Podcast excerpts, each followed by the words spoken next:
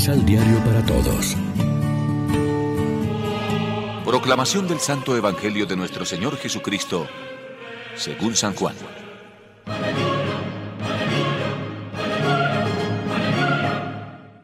En verdad les digo, si el grano de trigo no cae en tierra y muere, queda solo, pero si muere da mucho fruto.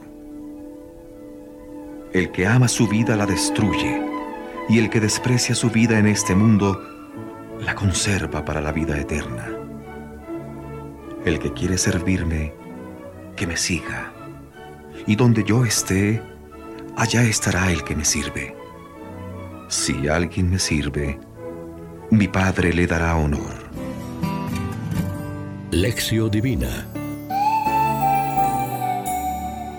¿Qué tal amigos? En este miércoles 10 de agosto la iglesia se viste de rojo para celebrar la fiesta del diácono y mártir San Lorenzo y como siempre nos alimentamos con el pan de la palabra. Jesús presenta con una mini parábola la donación de su vida, característica crucial de su mesianismo. El acontecimiento central y decisivo de su vida lo describe recurriendo al ambiente rural del cual toma las imágenes, con el fin de que sus palabras resulten interesantes y cercanas. Se trata de la historia de una semilla, una pequeña parábola para comunicarse con la gente de manera sencilla y transparente. La semilla empieza su itinerario en los oscuros meandros de la tierra donde se ahoga y se pudre, pero en primavera se convierte en un tallo verde y en verano en una espiga repleta de granos. La parábola tiene dos puntos focales, producir mucho fruto y encontrar la vida eterna. Los primeros padres de la iglesia han visto en la semilla que se hunde en la oscuridad de la tierra una alusión a la encarnación del Hijo de Dios. Parecería que la fuerza vital de la semilla está destinada a perderse en la tierra, ya que la semilla se pudre y muere. Pero he aquí después la sorpresa de la naturaleza. Cuando se doran las espigas en el verano, se revela el secreto profundo de aquella muerte. A la luz de esta visión se comprende otra expresión de Jesús. El que ama su vida la perderá y el que odia su vida en este mundo la conservará para la vida eterna. El que considere la propia vida como una posesión fría, vivida en el propio egoísmo, es como una semilla cerrada en sí misma y sin perspectivas de vida.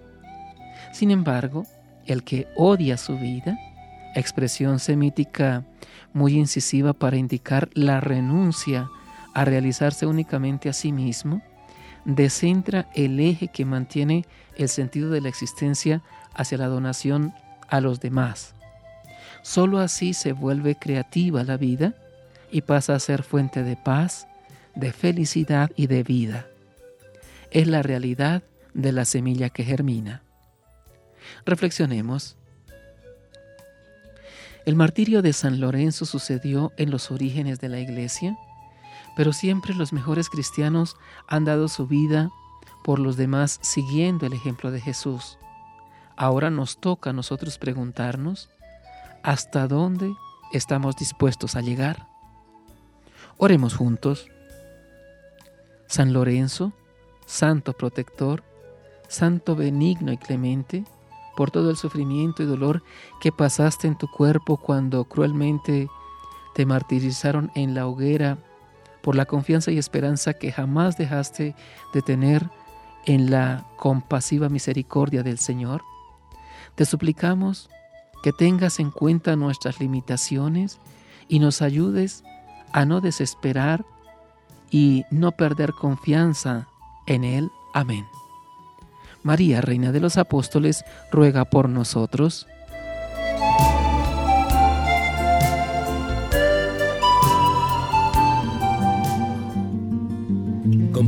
ocho pasos de la Alexio Divina, adquiriendo el emisal Pan de la Palabra en Librería San Pablo o distribuidores.